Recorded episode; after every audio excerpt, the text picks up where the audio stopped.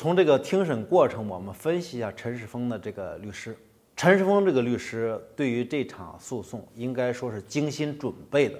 做了大量的功课。但是呢，从表现来看，不能算是高明的律师。你比如说，他提出了几个辩护观点，说这个刀子是刘鑫递给江歌的，让陈世峰抢过去的，是不小心刺中江歌的。这些个辩护的观点呢，从专业的角度来看，应该说是很生硬的。庭审之前，陈世峰的辩护律师肯定看过案卷。那么在这个案卷当中呢，关于这个刀子的来源，你比如说，这个检方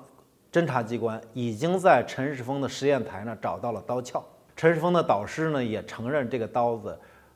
是他买的，已经有这些情节在先了。陈世峰的律师呢，辩护律师呢，还在法庭上坚持说刀子是从江哥手里抢过来的，这种属于这个。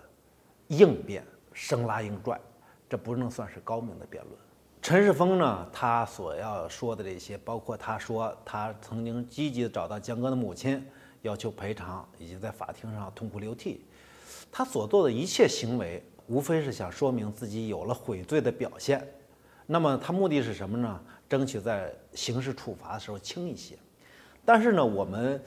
作为一个局外人，客观的分析一下他的这些表现，是发自内心的。还是表演的，整个来看呢，我们认为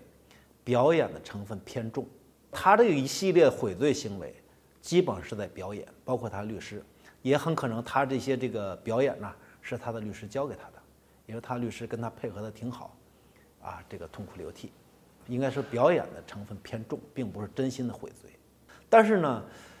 日本的法院呢，看你被告人的悔罪是不是真的悔罪。他是看的很系统、很认真的，他不是说你表演一下有这个悔罪的口头表现了就认定你悔罪了，他要从你看你这个整个在押期间这个全部的行为综合判断，你是不是如实供述，啊，你对受害人的家属是一种什么态度，他要综合评价，是一种很认真的在做这个事情。